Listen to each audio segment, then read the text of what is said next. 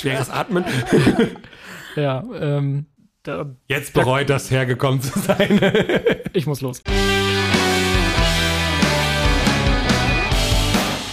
Moin aus Arnsburg im Norden von Hamburg. Hier ist die Kanzlei am Mikrofon. Das sind Dr. Britta Bradshaw, Rechtsanwältin, Notarin und Partnerin der Kanzlei am Rathaus. Und Mareike Lehnhoff, Rechtsanwältin, Fachanwältin für Erbrecht und ebenfalls Partnerin der Kanzlei am Rathaus. Mein Name ist Jan Warling und ich stelle hier Fragen, die Sie auch stellen würden und Fragen, die sich nicht trauen zu stellen. Und damit fangen wir jetzt an.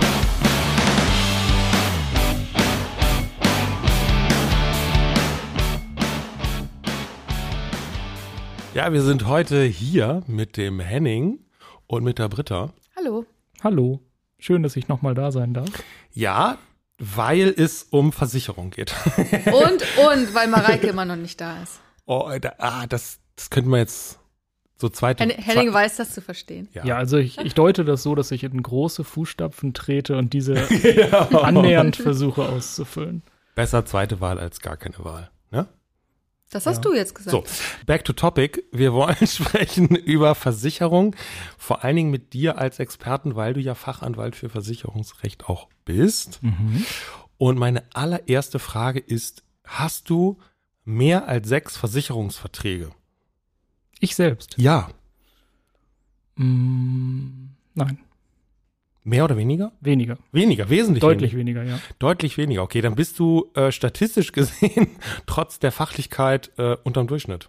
Also sechs Versicherungspolicen habe ich gelesen, sind so der Durchschnitt in Deutschland. Das kann durchaus sein, aber ich bin auch verheiratet.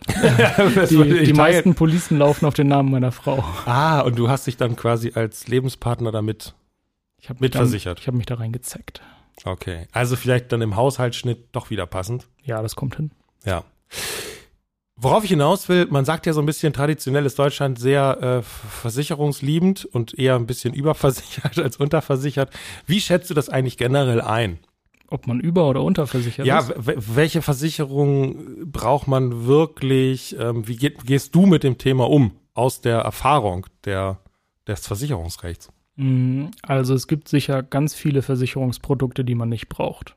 Wobei das natürlich immer sehr relativ ist. ähm, es gibt auf der anderen Seite aber viele Versicherungen, die durchaus sinnvoll sind, was aber auch individuell ist. Also ich, ich, ich will jetzt hier kein, ich, ich, will, ich will sehr und, abstrakt. Ja, ja, ich, ich will und kann gar nicht hier jetzt irgendwie eine Maklertätigkeit machen, Ja, äh, welche nein. Produkte sinnvoll sind, aber ähm, es gibt bestimmte Fälle, die zeigen auch in der, in der rechtlichen Praxis, dass sie durchaus relevant sind, wie Unfallversicherung, Berufsunfähigkeitsversicherung, Lebensversicherung. Klar, Krankenversicherung müssen wir alle haben. Und eine Rechtsschutzversicherung ist auch nicht ganz ohne. Also die hat eine Daseinsberechtigung, muss man schon sagen. Ja. Das führt mich so ein bisschen zu dem Wort Haftpflicht und Haftpflichtversicherung, weil das irgendwie in, in meinem Kopf, vielleicht auch in anderer äh, Köpfe Leute, ähm, so ein bisschen den Eindruck erzeugt, als wäre es eine Pflicht, diese Versicherung zu haben. Mhm. Das ist aber so nicht gegeben, ne? Nein. Da steckt das Wort Pflicht mit drin, aber äh, die Pflicht bezieht sich dann eher auf das Haften, dass man Ja. quasi haften muss für Fehler und Schäden, die man sozusagen verursacht. Ähm, aber es gibt durchaus auch Pflichthaftpflichtversicherungen, Mhm. ja, zum Beispiel aus dem Bereich des Kfz. Ja. Da ist es ja Voraussetzung, dass du eine solche Versicherung vorweisen kannst, damit das Fahrzeug zugelassen wird. Und es gibt so verkappte Pflichthaftpflichtversicherungen wie Berufshaftpflichtversicherung für Ärzte und Anwälte Mhm. weil wir ohne die keine Zulassung kriegen. Okay. Das heißt, man ist erstmal in der Pflicht, äh, gerade stehen zu müssen für Fehler und wenn die besonders heftig ausfallen können, wie bei einem Arzt zum Beispiel, wir haben ja letztes Mal drüber gesprochen, dann sagt man, okay, wir wollen uns nicht darauf verlassen, dass der das mit seinem Vermögen stemmen könnte, sondern wir wollen, dass da eine Versicherung hintersteckt. Das ist dann wahrscheinlich der Gedanke, ne? Genau. Ja. Weil, weil gerade bei größeren Schäden das finanzielle Leistungsvermögen des Schädigers schnell erschöpft ist. Und das ist bei Versicherungen seltener zu erwarten. Ja. Wenn du jetzt in Kontakt kommst mit Mandanten, ist dann eigentlich immer das Thema, die Versicherung will nicht zahlen oder gibt es auch andere Fallkonstellationen? Es ist sicherlich der Klassiker, dass eine Versicherung nicht zahlen will. Ähm, das ist, glaube ich, auch gängige Praxis. Es gibt aber auch durchaus Fälle, wo der Versicherungsvertrag gegen den Willen des Versicherungsnehmers beendet wird. Also man Mhm. fliegt förmlich raus. Mhm. Ähm, das habe ich eine ganze Zeit lang viel gemacht und ähm, Ende letzten Jahres hatte ich einen kuriosen Fall, da kam die Mandantin zu mir, weil die Versicherung zahlen wollte. Ja, das ist erstmal Die Mandantin wollte nicht, oder wie? Nee, die, ähm, die spannende Frage, die sich dann anschloss, war, ist das eine angemessene Zahlung, weil ein Vergleich angeboten wurde? Mhm. Und ähm, das ist sicherlich eher die Ausnahme, aber ein sehr spannender Fall. Okay. Ist dann auch so ähnlich wie nicht zahlen, wenn es zu wenig zahlen wahrscheinlich. Also wir streiten uns noch darüber, ähm, wie viel denn nun wirklich zu zahlen sein soll. Aber nach meiner Berechnung ist es ungefähr das Dreifache. Oh, okay. Ja. Also danke fürs Angebot nicht. Genau, ist nicht angemessen. Müssen wir nochmal nachverhandeln. Okay. Tun wir auch Aber ist gerade. das grundsätzlich so, dass du die Erfahrung machst, dass die Versicherungen eher zurückhaltend sind beim Zahlen und eher erstmal gucken, also erstmal auf Abwehr prüfen? Ja, definitiv. So, ne? Ähm, also es ist eigentlich kein Geheimnis für, für, für Leute wie mich, die das tagtäglich machen, ähm, dass eine Versicherung das Geld eigentlich viel lieber für sich selbst behalten möchte. Ich scherze da immer so ein bisschen rum und sage, ja, die Finker des Vorstandsvorsitzenden muss ja irgendwie bezahlt werden. Aber ähm, tatsächlich sind das knallhart kalkulierende Wirtschaftsunternehmen. Und ähm, man, man hat ja auch nichts zu verschenken. Das ist aber gleichzeitig hier so ein bisschen schwierig, weil man ja Prämien dafür zahlt als Versicherungsnehmer dafür, dass dann bestimmte Risiken abgesichert sind. Und überspitzt formuliert schließt die Versicherung mit dir eine Wette ab, dass sie Mhm. sagt, zahl mal schön und wir wetten mit dir, dass kein Versicherungsfall eintritt. Dann dürfen die das Geld behalten, weil sie das Risiko tragen. Ja.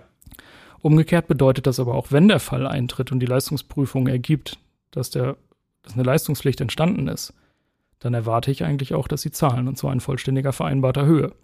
Und das ist so ein Konflikt, ähm, der nicht immer mit gesundem Menschenverstand zu greifen ist.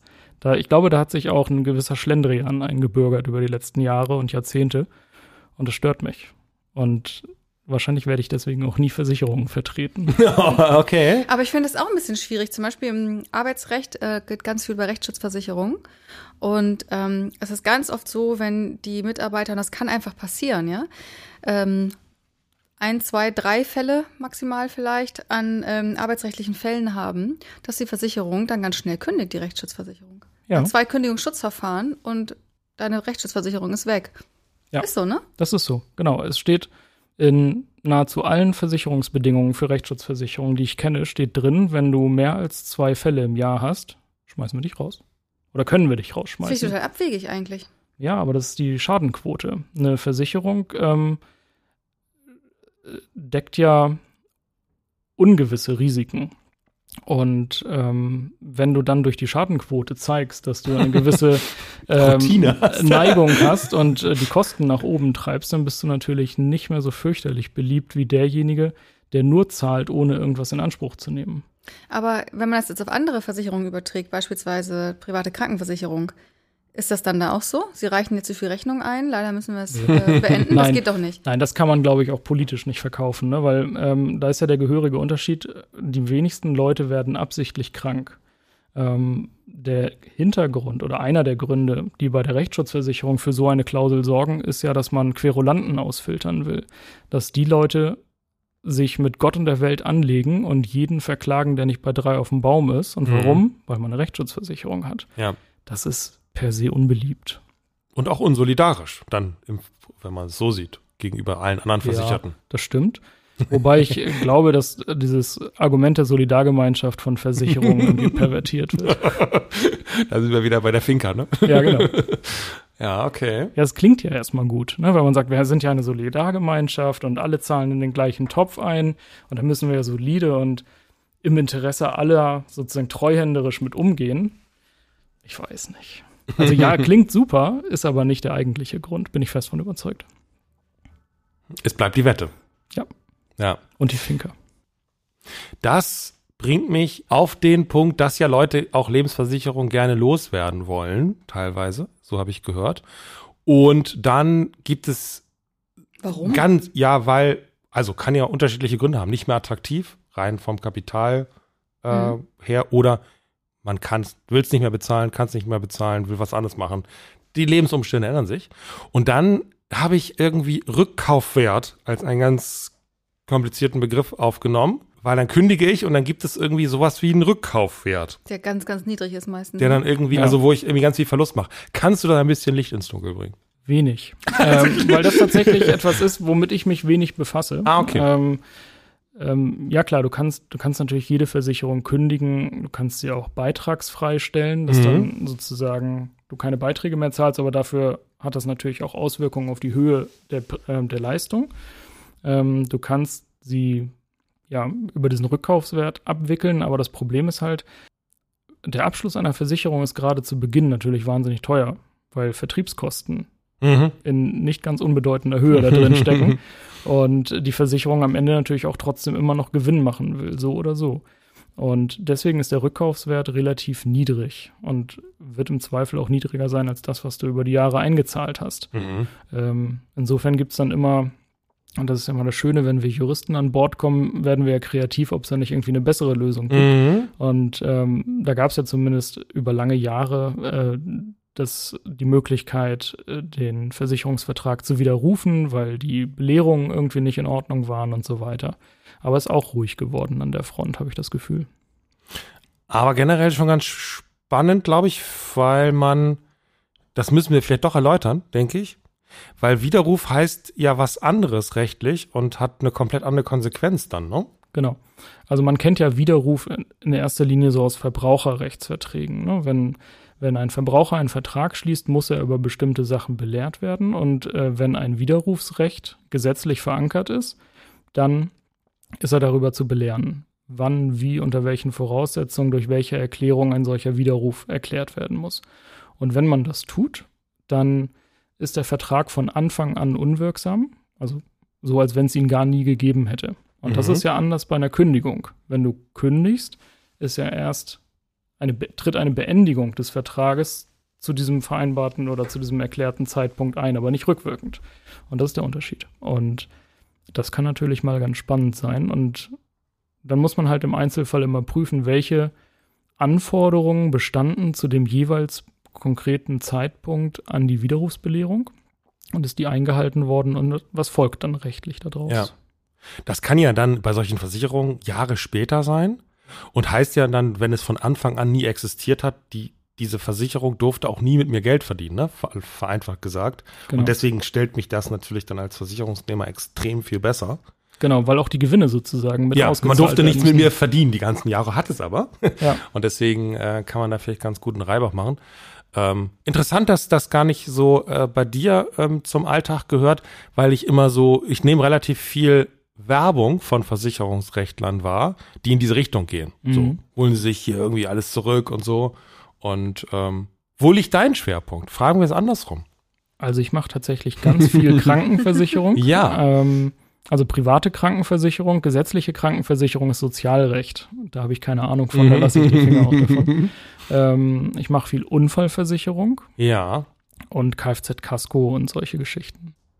Das heißt, bei den Krankenversicherungsfällen haben wir dann genau sowas wie, ähm, es gab eine Behandlung und die Versicherung sagt, ja, es war aber nicht versichert. Oder wollen wir nicht bezahlen, nicht in der Höhe bezahlen. Genau, wollen wir nicht bezahlen, ist ja sozusagen durch alle Sparten immer die, der Grundeinstieg. Ähm, die Frage ist immer, warum. Und in Krankenversicherungsfällen kann es so im Grundsatz zwei verschiedene oder zwei bis drei verschiedene Möglichkeiten geben. Ähm, einmal ist nicht medizinisch notwendig, also die, in allen Krankenversicherungsbedingungen steht drin, wir zahlen natürlich nur solche Sachen, die medizinisch notwendig sind. Mhm. Was ist nicht medizinisch notwendig? Zum Beispiel eine Schönheitsoperation. Na, Oh. weiß ich nicht. da kommt es ja auch drauf an. Wenn ich sehr leide. Genau. Ja, klar. Du kannst dir das Äh, nicht vorstellen. Ja, aber Nein, also beim Blick in den Spiegel kann ich mir einfach nicht vorstellen, dass das der Fall sein könnte. Nein, ähm, natürlich. Es, gibt keinen Grundsatz ohne Ausnahme. Ähm, es gibt ganz sicher ähm, mal Fälle, wo, also weniger Ausnahmefälle, glaube ich, wo eine Schönheitsoperation medizinisch indiziert sein kann. Aber es ist der Ausnahmefall. Ähm, grundsätzlich ist es so, du brauchst eine medizinische Notwendigkeit. Und die umfasst sowohl die Geeignetheit der Maßnahme als auch die Erforderlichkeit im engeren Sinne. Das heißt, welche von mehreren zur Auswahl möglich oder zur Auswahl stehenden Möglichkeiten ist dann medizinisch notwendig, nämlich bei Gleichwertigkeit die günstigere. ja, okay. Ähm, Der Arzt hat sich für die Therapie entschieden, hätte das aber auch so machen können. zum Beispiel. Ne? Ähm, ein Klassiker war früher häufig bei Brillen die Frage, oder nee, bei, bei, bei LASIK-Operationen, ne? wenn du so wie Britta und Mareike äh, sagst, ich möchte keine Brille mehr tragen, dann äh, machen wir das irgendwie anders. Und, und da haben die Versicherungen immer gesagt, nein, das ist doch nicht medizinisch notwendig, weil du kannst doch eine Brille tragen.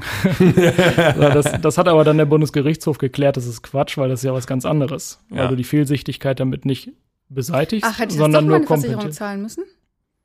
Ja. Kann ich das noch einreichen? Genau, wann verjährt sowas? Das war echt, das ist schon lange her jetzt. ja, tatsächlich verjähren Krankenversicherung oder versicherungsrechtliche Erstattungsansprüche relativ langwierig. Also grundsätzlich gilt auch da die dreijährige Verjährungsfrist, aber du musst ja erstmal Fälligkeit der Versicherungsleistung hervor, ähm, äh, also hervorrufen. Und die Fälligkeit tritt erst ein, wenn der Versicherer seine Erhebungen zur Leistungspflicht abgeschlossen hat. Das Oh, oh. heißt, solange er nicht geprüft hat und sagt, nee, zahlen wir nicht, hast du keine Fälligkeit. Ah, okay. Auch wenn es erst Jahre später einreißt. Ich glaube, meine, Ja. meine Laseroperation war, weiß nicht, 2017 oder so. Noch auf Papyrus geschrieben. Einfach Mhm. mal machen. Kannst du mal machen. Mhm. Schaue ich mir dann gerne an. Nein, aber ähm, ähm, das ist halt so ein, so ein Punkt. Ne? Medizinische Notwendigkeit ist häufig Thema. Dann gibt's aber dann auch so, so Ausflüge und das ist dann die Schnittmenge auch bei mir, dass behauptet wird, ähm, das kann der Arzt aber so gar nicht abrechnen. Das heißt, man hat eher gebührenrechtliche ähm, ähm, Aspekte da drin, was die Gebührenordnung für Ärzte anbelangt. Mhm. Und häufig hast du natürlich Beschränkungen im Tarif. Ja. Weil ähm, man spricht, also wenn du jetzt so eine, so eine Billigheimer-Versicherung nimmst, die beispielsweise bei Zahnersatz nur 50 Prozent abdeckt, ja, dann hast du das halt selbst verursacht. Ähm, Du kannst dann nicht erwarten, dass sie 100 Prozent abdecken. Und das spiegelt sich natürlich unmittelbar in der Prämie wieder. Das heißt, das sind immer so die, die Punkte, die man am ersten oder im, im ersten zum Beispiel auch abklopft. Woran, also dass die, dass die Versicherung gekürzt hat, das ist offensichtlich, aber die Frage ist immer, warum. Und das muss man dann nach und nach mit Licht und Schatten füllen. Mhm. Du hast jetzt gesagt, in solchen Fällen hat man relativ viel Zeit, in Anführungsstrichen, bis sowas dann vielleicht verloren gegangen ist. Gibt es sonst generell so, so Meldefristen für irgendetwas, wo, du sagen würdest, das möchte ich als Tipp mitgeben, da muss man dann schnell agieren, schnell irgendwie? Ja, auf, auf jeden Fall. Es gibt ganz viele Versicherungen, wo du den, den Schadenfall erstmal anzeigen musst. Ne? Das ist eine, eine Anzeigepflicht. Ja, okay. Also du hast natürlich schon Anzeigepflichten, bevor der Vertrag überhaupt zustande kommt. Das ist aber zeitlich nicht so brenzlig. Weil du musst einfach in der Vertragsanbahnung mit offenen Karten spielen, könnte man sagen. Ähm, wenn aber der Versicherungsfall eingetreten ist, bist du gehalten, den unverzüglich zu melden. Unverzüglich ist ja ein unbestimmter Rechtsbegriff, heißt ohne schuldhaftes Zögern, ne, dann ist man genauso schnell wie vorher. Also es muss, äh, muss man, ist man genauso schlau wie vorher. Ähm, es muss halt wahnsinnig schnell gehen. Es, es, es muss rasend schnell gehen. Ja, aber immer gemessen an den Umständen des Einzelfalls. Ähm, es gibt halt Fälle, die sind super eilbedürftig. Ähm, dann können auch drei Tage mal schon nicht mehr unverzüglich sein. Und es gibt Sachen, die laufen sowieso ewig lange. Da können auch mal drei Monate im Ausnahmefall noch mal unverzüglich sein. Aber wenn ich jetzt Unfall und bin jetzt äh, drei Monate in Koma, dann kann ich ja wahrscheinlich erst nach drei Monaten meine Versicherung kontaktieren, nicht? Das wäre auch, auch unverzüglich dann. Ja, es sei denn, du hättest jemanden, der beauftragt ist, sich darum zu kümmern, der dann ähm, für die Vertragsverwaltung und so auch einstehen muss. Der wäre dann versicherungsrechtlich möglicherweise als Repräsentant anzusehen, der dann auch, auf den dann diese Anzeigepflichten übergehen. Der muss sich dann Okay. für dich darum kümmern. Also ein Bevollmächtigter? Jemand mit Vorsorgevollmacht? Zum Beispiel. So jemand? Zum Beispiel, könnte sein, ja. Also lass die Und- Finger davon. Und die, die, die Frage stellt sich dann aber eher in der umgekehrten Richtung, ne? weil üblicherweise werden nur Streitfälle draus, wenn derjenige dann nicht performt hat und man sich dann Mhm. darüber streitet, ob der Versicherungsnehmer, der ja dann im Koma lag, äh, sich dieses Verschulden dann zurechnen lassen muss. Hm, verstehe. Ich will noch mal auf, den, auf das Thema Schaden eingehen, weil ähm, das für mich auch immer verwirrend ist. Ähm, was ist da eigentlich ähm, abgesichert? Es gibt ja sowas wie Zeitwert und äh, Neuwert und alles solche Dinge. Was? Und Ist- der merkantile Minderwert, kennst du den? Äh, Das habe ich auch schon mal gehört. Das, da ver- verlässt es mich dann Der vollständig. merkantile Minderwert kommt aber eigentlich, aber eigentlich mehr so aus dem Verkehrsunfallbereich, ne? weil das ähm, Auto, deswegen ja merkantil, wenn du es anschließend wieder weiterverkaufen willst und durch den Unfall ist es ein Unfallwagen, ja. ähm, verliert er an Wert. Ah, okay. Das ist also Und das ist ein ersatzfähiger Schaden. Auto kaputt, Auto wird wieder heil gemacht. Eigentlich ist alles gut, Ja. aber weil es ja mal kaputt war, Genau, es klebt dieser Makel Genau. nach wie vor an ihm, genau. fahre ich jetzt jeden Tag mit diesem Leid. okay, ja, ja, Ja, aber beim verstehe. Wiederverkauf macht sich das bemerkbar. Du musst es ja angeben. Ähm, und dann rümpfen die Käufer potenziell die Nase und sagen, ach so, dafür zahle ich jetzt aber weniger. ja. Ne? Und das ist der merkantile Minderwert. Aber ansonsten. Oder beim Leasing, ne? Kann das auch, glaube ich, Mhm. einen so ein bisschen einholen. Ja. Wobei da ist ja die Leasinggesellschaft nach wie vor Eigentümerin des Fahrzeugs und deswegen ist der Schaden dann auch dorthin zu erstatten und nicht an den Leasingnehmer. Genau, Aber nur die, die würde es von mir vielleicht als Leasingnehmer haben wollen. Diesen merkantilen Minderwert. Minderwert. So. Ja.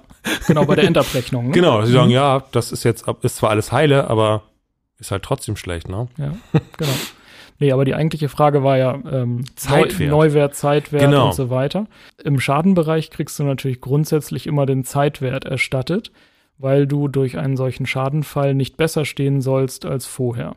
So ein versicherungsrechtliches Bereicherungsverbot könnte man sagen. Mhm. Und es gibt aber durchaus Versicherungsprodukte, wo was anderes vereinbart wird.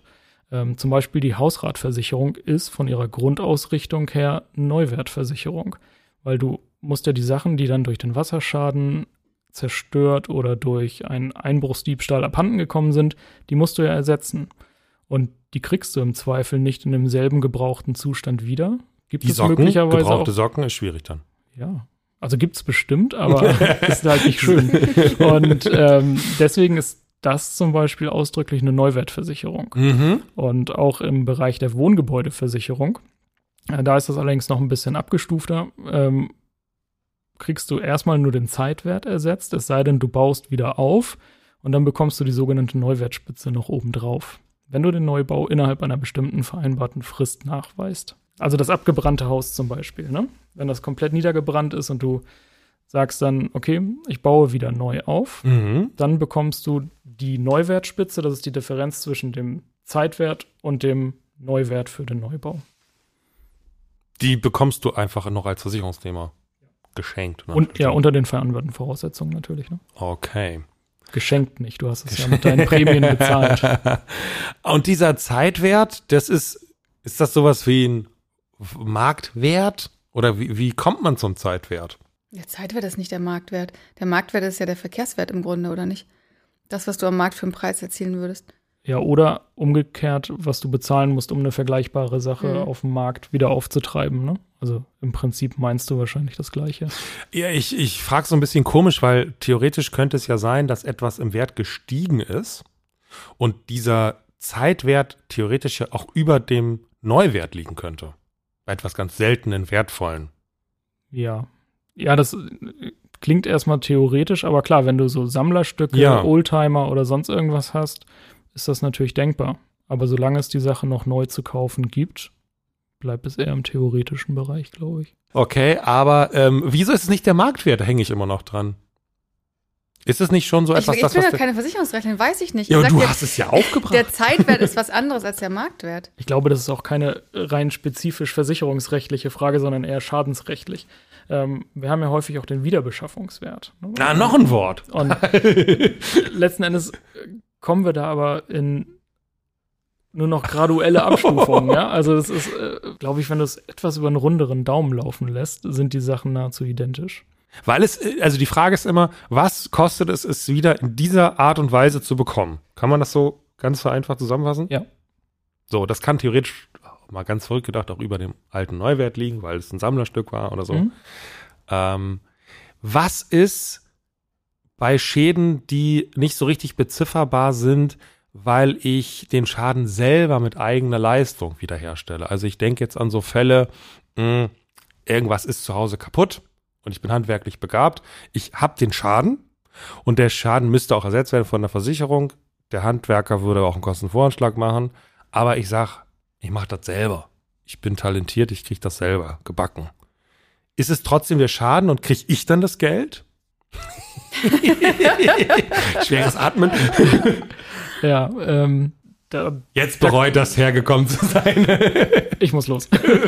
Nein, also ähm, ich versuche das ja auch einigermaßen äh, griffig sozusagen rüberzukriegen. ne? Du kommst da in so einen Konfliktbereich. Auf der einen Seite musst du natürlich den, den, die, die zur Schadenbeseitigung aufgewendeten Kosten musst du irgendwie nachweisen können. Das fällt natürlich leicht durch ähm, Vorlage einer Handwerkerrechnung. Ja.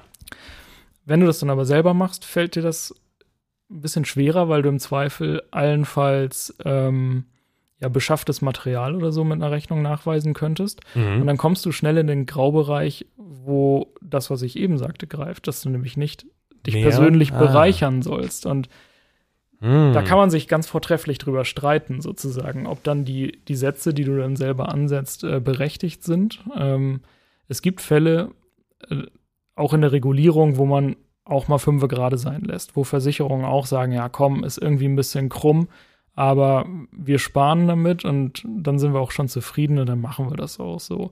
Aber das ist dann häufig etwas, was du auf Vereinbarungsebene dann irgendwie hinkriegst und wo du keinen einklagbaren Anspruch drauf hättest. Das ich glaube, du so die- meintest eher, wenn du ähm, die Rechnung einreichst und sagst, hier Leute, ich mache das aber selber, kriege ich dann jetzt das Geld, oder? Ja, also ich hatte jetzt so ein bisschen so an so, an so das Heimische Ja. gedacht, so handwerkliche Geschichten oder noch, noch größer. Das Haus ist jetzt wirklich niedergebrannt äh, gebrannt und ich sage, ich bin Maurer, ich zimmer das hier selber wieder hoch. So, und äh, aber das, das muss ja irgendwie, der Schaden ist ja trotzdem da. So, und meine Zeit ist ja auch irgendwie was wert. Aber dann würdest du sagen, ist wahrscheinlich so ein Verhandlungsfall, ne? Ja. Dass man, ist das eigentlich ein Fall, wo man dann auch zu dir gehen sollte, weil man sagt, da müssen wir jetzt eigentlich mit der Versicherung verhandeln und eigentlich androhen, wir könnten es auch machen lassen und du könntest aber sparen, wenn ich es selber mache? Ich glaube, im Umgang mit Versicherungen ist nein, das ist, das ist jetzt keine Werbebotschaft, das ist eine feste Überzeugung.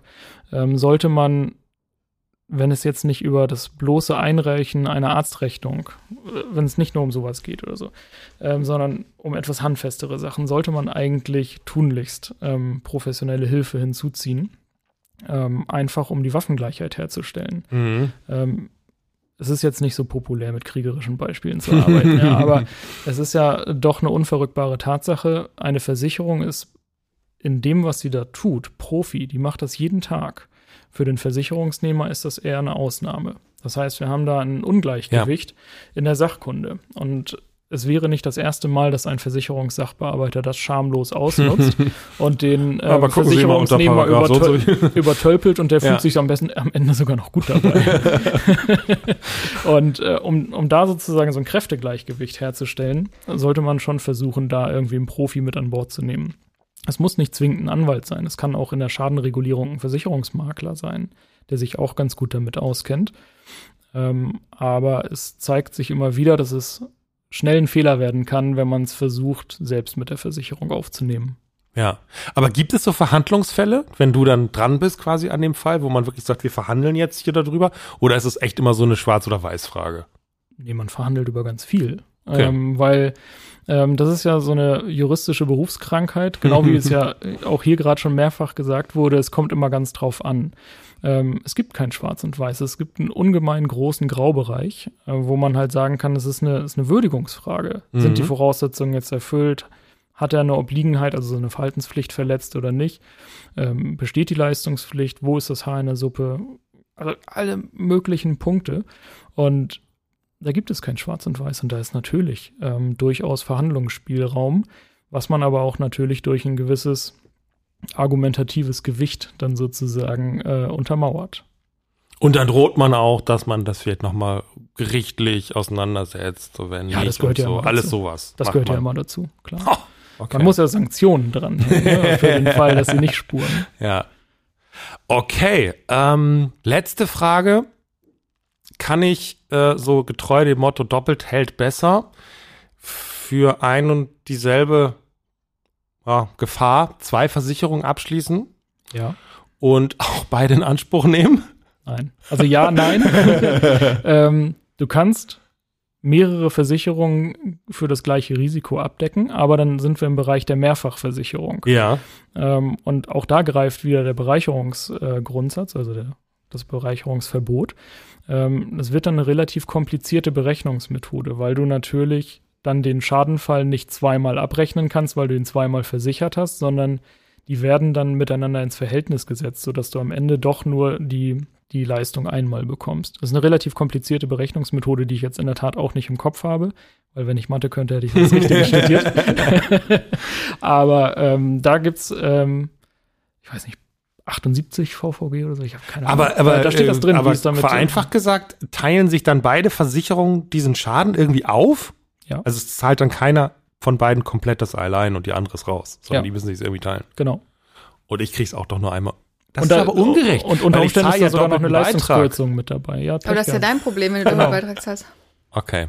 Aber solche Sachen können passieren, auch weil man gar nicht weiß, wo liegen die Überlappungen, dass man mal solche Mehrfachversicherungssituationen entstehen. Ne? Das, das kommt manchmal sogar unbewusst vor. Ne? Also Ja. So wie wir den Fall jetzt gerade gebaut haben, Gerade in klingt das, Deutschland, klingt, wenn man so klingt das so. Ja, das zum einen, aber das, das klingt so, so missbräuchlich oder, oder vielleicht sogar, dass man einen, einen Fehler gemacht hat. Es gibt aber auch Bereiche, wo man Versicherungsverträge hat, von denen man gar keine Ahnung hat. Wenn du dir zum Beispiel vorstellst, ähm, dass du ja bestimmt eine Kreditkarte hast. Ja. Ähm, da sind ja in dem Leistungspaket der Kreditkarte oftmals Versicherungsverträge mit drin. Stimmt. Reiserücktrittsversicherung, Auslandskrankenversicherung. Das hast du so möglicherweise gar nicht auf dem Schirm. Und du buchst dann äh, die Reise, äh, was weiß ich, nach Australien. Pauschalreise nach Australien gibt es das überhaupt? Ich weiß es gar nicht. Bestimmt. ähm, aber ähm, bei der Buchung schließt du eine Reiserücktrittsversicherung mit ab. Das ist bestimmt ganz klug. Ähm, aber wenn du dann zum Beispiel eine goldene Kreditkarte hast, dann ist da auch standardgemäß, standardgemäß auch eine Reiserücktrittsversicherung mit drin. Und das heißt, du bist dann automatisch, ohne dass du das auf dem Schirm hattest, wieder im Bereich der Ach, Mehrfachversicherung. das wusste ich gar nicht. Das heißt, ich würde das schon dann bei beiden melden. Ich ha also ich kann nicht das, das der einen Versicherung gegenüber verheimlichen, ja, doch, passiert wahrscheinlich in der Praxis ganz häufig. weil man es nicht weiß. Weil man es nicht weiß. ich genau. ich frage mich nur so ein bisschen, es, es besteht ja die, die, die Gefahr, dass die Absicherung nicht identisch ist. Also zum Beispiel in deinem Fall, bei der einen Versicherung wird 100% übernommen, bei der anderen wird aber nur 75% übernommen, aber keine Ahnung. Mhm. Das heißt, ist mir nicht ganz egal, welche äh, Versicherung übernimmt. Das stimmt. Häufig sind auch noch so Subsidiaritätsklauseln mit drin. Das heißt, wir treten nur ein, wenn, Wenn. nicht eine andere Ah, Versicherung okay. sozusagen Das dafür hebelt das dann wieder eintrittspflichtig aus. Ist. Genau, also da muss man dann schon die Details mal ein bisschen anschauen. Aber Wie du dich denn für dieses Rechtsgebiet begeistern kannst, ist mir echt schleierhaft. Das ist doch, das ist doch total spannend. Wir sind sehr gespannt, was unsere Hörerinnen und Hörer dazu sagen werden. Warte, ich habe nur eine Frage. Ja, Auch wenn ich jetzt den Rahmen sprenge. Aber ähm, was ist deine Erfahrung mit ähm, sozusagen so kleinkriminellem Versicherungsbetrug? Man hat das ja öfter mal früher, als wir noch mal Studenten waren oder so, kam das ja öfter mal vor, was auch immer, Handy kaputt. Und dann kommt äh, der Freund und sagt, wollen wir das nicht so machen? Das ist dir runtergefallen, du hast das gehalten und dann ist das kaputt gegangen. Das ist ja auch mal vorgekommen. was? Also ich nehme an, du fragst für einen Ich frage Freund, auf jeden weil Fall in für einen meinem. Studentenleben hat sowas natürlich nicht stattgefunden. Aber du kennst bestimmt jemanden, bei dem das mal stattgefunden hat. Ich habe davon schon mal berichtet bekommen. Wann ja. kommt denn da ein Sachverständiger? Also man kriegt dann ja so einen Anhörungsbogen zugeschickt, nehme ich mal an, den füllt man aus. Wann kommt dann ein Sachverständiger? Sprechen wir jetzt von den Versicherungsdetektiven von RTL? Oder? Nein, weißt du, was ich meine? Ja, klar.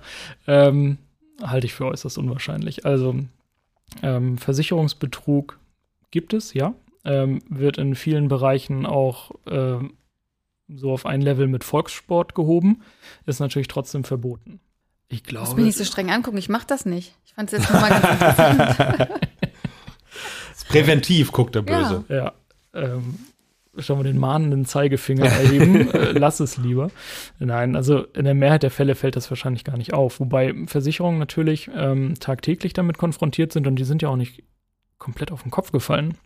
Die erkennen das durchaus. Ähm, es gibt so bestimmte Verhaltensmuster, die, die sind einfach bekannt. Und da springt es einem, der das täglich macht, einfach ins Auge, dass das irgendwie schief ist und dann gucken die ganz genau hin. Ob die dir jetzt unbedingt einen Detektiv schicken, glaube Nee, ich Detektiv nicht. meine ich nicht, Ähm, sondern eher einen Sachverständigen oder so. halte ich auch für eher unwahrscheinlich. Ich glaube, die würden in Zweifelsfällen eher ablehnen und Mhm. sagen, irgendwie kommt uns das komisch vor, wir sind raus. So, Mhm. und dann, dann verlagern, dann schmeißen sie dir ja wieder den schwarzen Da Peter du hin, weil, klagen weil, und weil du dann dann- klagen musst. Äh, nach den ganz normalen zivilprozessualen Grundsätzen trägst du die Darlegungs- und Beweislast für alles. Und da musst du ja auch darlegen, dass der Versicherungsfall eingetreten ist. Und dann stellen die sich im Prozess hin und sagen, das glauben wir nicht, das bestreiten wir, ist doch alles Dann- gefaked. Lügst du Und- auch noch vor Gericht vielleicht? Ja, ich habe neulich so Ja, einen das Fall passiert gelesen. sowieso. Es wird ja nirgends so viel gelogen wie vor Gericht. neulich so einen Fall gelesen von so einem Typen, der ähm, angeblich irgendwie auf der Ostsee oder so beim Segelunfall ums Leben gekommen ist. Das Boot war jedenfalls, kam alleine wieder. Und dann hatte die Versicherung wirklich so einen Versicherungsdetektiv und der wurde dann Ah. aufgefunden, irgendwie anderthalb Jahre später bei seiner Mutter in so einer Dachbodenwohnung. Die Mutter hatte die Versicherungssumme kassiert. Oh. Ja. Ich glaube, davon habe ich auch gelesen. Also die haben so kollisiv Ja, ja, zusammengewirkt, ne? genau. Ja, aber das Klingt nach so einem ZDF-Film. Mittwochabend. Weiß ich nicht, gucken wir nicht. Ja. Ich habe manchmal das Gefühl, dass sich viele Leute da draußen von sowas beeinflussen lassen und sagen, also das hat doch im Fernsehen auch geklappt. das kriegen wir doch auch hin. Ich hatte letztens eine Mandantin, die hatte ein, ähm, die wollte ihr Testament so formulieren, wie sie das im Tatort neulich gehört hatte. Und die hatte das aufgeschrieben. Ach, hör die auf. Zeilen aus dem Tatort. Leider war es rechtlich. Murks. Entschuldigung, ich wollte dich nicht unterbrechen. Ja, äh, die, die rechtliche Performance in Fernsehsendungen äh, kann sowieso meistens nur ein Kopfschütteln hervorrufen. Aber ähm, genau. Nee, wovon, wovon hatten wir gerade gesprochen? Ich weiß auch Jetzt habe ich nicht den. Faden verloren. Wir haben den ganzen Faden verloren. Ich habe euch durcheinander gebracht, das tut mir leid. Ach so, Versicherungsbetrug. Ähm, ich glaube tatsächlich, und da bin ich wirklich von überzeugt, dass die nur in großen Schadenfällen überhaupt so viel Engagement an den Tag legen würden, um das aufzuklären. Aber Aber Betrug ist ja Strafrecht. Und dann würde es doch bedeuten, dass dann die Versicherung müsste dann mich anzeigen, oder? Mhm. Wie wär's in der Praxis? kommt vor, glaube ich. Ja, Und dann ermittelt. Die Ja, Behörde. die Staatsanwaltschaft. Die Staatsanwaltschaft. Mhm. Dann kommen die vorbei. Sagen, ich möchte das Handy sehen. Welches Handy? Ach so. ja, okay. Hm. Wobei ich mir nicht sicher bin, ob das umgekehrt nicht viel öfter passiert, dass die Versicherungen dich irgendwie übervorteilen, sehenden Auges, was man auch schon durchaus im strafrechtlich relevanten Bereich sehen könnte. Mm. Nur, das Ja. fällt natürlich nicht auf, weil du ähm, üblicherweise relativ wenig Einblicke in die internen Strukturen einer Versicherung hast und die Leistungsregulierung und so, ne? Ähm, kleine Hintertür, die das jetzt öffnet, ist das Datenschutzrecht. Ganz spannend. Ähm, Hm. Und man kriegt dann manchmal Einblicke, die die Versicherungen gerne für sich behalten hätten. ah, weil man dann sagt, aber datenschutzrechtlich musst du das sagen. Genau. Gibt äh, eine Bundesgerichtshofsentscheidung aus dem letzten Sommer, die dann äh, thematisiert hat, äh, wie umfangreich ist eigentlich dieser datenschutzrechtliche Auskunftsanspruch und danach sehr umfangreich. Also die müssen Alles. salopp gesprochen alles sagen, ja genau. Und ähm, dann kam natürlich so der Einwand der Versicherung, ja, aber das ist doch gemein, das ist doch rechtsmissbräuchlich, die wollen uns doch nur ausforschen. Und der Bundesgerichtshof sagt in seiner unermesslichen Weisheit, und wenn es so ist, dann ist es halt so. ja, Datenschutz ist nochmal noch mal über allem. Das ist so. Gut, dann wollen wir jetzt enden mit einer Schätzfrage.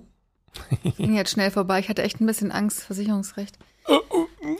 Aber du musst zugeben, so schlimm ist es jetzt gar nicht. Du bist nicht eingeschlafen. Nee, Ähm, nur knapp. Nein, das ist ja auch ganz interessant. Ich habe damit halt gar nichts zu tun, ne? ja, aber durch, durch, also es kann einem viel Ärger machen wahrscheinlich, ja? Ja, aber ich habe ja Henning. Ja. Und unsere Hörerinnen und Hörer vielleicht auch jetzt. Hm. Ich nicke stillschweigend. Ja. Ähm, ich will euch fragen, die Top 3 der Versicherung in Deutschland. Ich verstehe Nee. die Frage nicht, Jan. Also das, was am meisten Was am meisten versichert ist, welche Versicherung In Deutschland. in Deutschland, ja. Also welche Versicherung haben die meisten? Und, ja, aber äh, zählt dazu auch die Krankenversicherung, weil die haben ja alle. Oder fast das alle. ist fast unlauterer Wettbewerb, ne? weil man ja diese Krankenversicherungspflicht hat. Mm, Ist tatsächlich hier in meiner Statistik vom Statistischen Bundesamt nicht aufgeführt. Deswegen haben sie wahrscheinlich rausgelassen, weil Pflicht Okay. und Also ganz, Haftpflichtversicherung. ganz weit Oder? vorne müsste eine Haftpflichtversicherung sein und eine Kfz-Versicherung. Aber das ist doch auch eine Pflichtversicherung, oder nicht? Also jedenfalls die Haftpflicht. Die Haftpflicht ist eine Pflichtversicherung, genau, aber du kannst es ja anreichern durch die Kaskoversicherung, ne, die dann deine eigenen Schäden abdeckt. Mhm. Also ich würde sagen Haftpflicht, Hausrat. und Oh. Unfallversicherung, würde ich sagen. Meinst du? Seid ihr euch einig oder? Ist sie wenigstens dabei? Nee, Unfall glaube ich nicht. also Britta, was sagst du? Haftpflicht, Hausrat und, oh, weiß ich nicht, ich muss nochmal nachdenken. Ich kenne gar nicht so viele Versicherungen. Ah, Lebensversicherung ist auf dem absteigenden? Ast. Ähm, Rechtsschutzversicherung. Mhm. Wünscht man sich, ne, als Anwalt. Ja, absolut. Also Ja. es ist einfach so frustrierend, wenn du ähm, glaubst, Ansprüche zu haben. Also Du bist davon überzeugt, weil es ja noch nicht, noch nicht bewiesen und richterlich entschieden ist. Und du musst es aber durchsetzen, weil die Versicherung oder auch jeder andere Schuldner einfach sagt, äh, nö, möchte ich nicht. Und du lässt dich dann nur wegen des drohenden Kostenrisikos davon abhalten. Das ist blöd. Ja. Oder du führst den Streit dann doch und verlierst, aus welchen Gründen auch immer, und äh, stehst vor einem riesen Scherbenhaufen und einem Berg Schulden. Ist nicht schön. Und wenn, wenn du dafür eine Rechtsschutzversicherung hast, zugegebenermaßen nicht ganz billig ist, aber wenn du im Jahr dafür 300 Euro bezahlst beispielsweise und dir dadurch aber in einem großen Streitfall ein Prozesskostenrisiko von 20.000 Euro vom Hals hältst, Dann wirst du dann amortisiert sich das relativ flott und du wirst froh und dankbar sein, sowas zu haben. Also insofern ist es jetzt nicht nur reine anwaltliche Interessenpolitik, sondern aus Sicht der Versicherungsnehmer sehr, sehr wertvoll. Ja. Also ich Lässt einen sage ruhiger schlafen. Haftpflicht, Hausrat und Berufsunfähigkeit. Okay. Was sagt der Fachmann? Ich sag Unfall, Haftpflicht und Rechtsschutzversicherung. Seid ihr beide nicht besonders gut. Also Nummer eins ist Haftpflicht, Nummer zwei ist doch- Kfz. Haben wir doch beide Ja, gesagt. richtig, sagen. aber Kfz, ja, du, aber du hast es am Ende natürlich leider wieder zu eigenen Nachteil ver Da- vergessen. Da redest du mich zu breit und, und wirfst mir noch vor, dass ich es wieder fallen gelassen Ja, habe. außerdem ist das, das ist ist die Kfz-Haftpflicht ist ja eine Pflichtversicherung. Ja, ich, also in dem Zusammenhang habe ich gelesen, dass äh, die Deutschen unglaublich viel Versicherung für Autos abschließen, viel mehr als für ganz viele andere Lebensbereiche. Das Auto mich ist gar super nicht. wichtig Mhm. und das geht wahrscheinlich um Teilkasko, Vollkasko, was man da alles so Schutzbriefe und hat, hast du nicht gesehen, was man alles machen kann. Ähm, wie gesagt, Kfz ist auf zwei und auf drei ist die Hausratsversicherung. Und Ach ja, die nur, gibt's auch noch. ja, Ja, habe ich doch gesagt. ja, Haus, ja, Hausrat ja. hast du nicht gesagt. Ich habe Haftpflicht, Hausrat und Berufsunfähigkeit gesagt. Kannst du mal sehen, wie du Und, mir und, zuhörst. und damit würde ich auch Ich meinen, hat, nachhören. hat die, ich habe gewonnen. hat die natürlich, wie immer. Notarin, die nicht vom Fach ist, hier gewonnen. Ja, das ist, das ist das leider ist, so. ähm, das finde ich aber auch ganz plausibel, weil sie so ein, Dass ich gewonnen habe? so ein Unver ja, das finde ich auf jeden Fall plausibel. aber du hast so einen unverbrauchten, unverstellten Ja, Blick auf das ja, Ganze. ja. Hm, So, Das wird sein. schon fast naiv. durch meine Augen. Ich danke euch beiden. Sehr gerne. Tschüss. Vielen Dank, dass Sie bei uns waren. Und sollten Sie eine Frage haben, die ich Britta und Mareike doch nicht gestellt habe, schreiben Sie mir an fragen.kanzleiamikrofon.de. Um keine Folge zu verpassen, abonnieren Sie unseren Podcast. Bis zum nächsten Mal. Tschüss und bleiben Sie neugierig.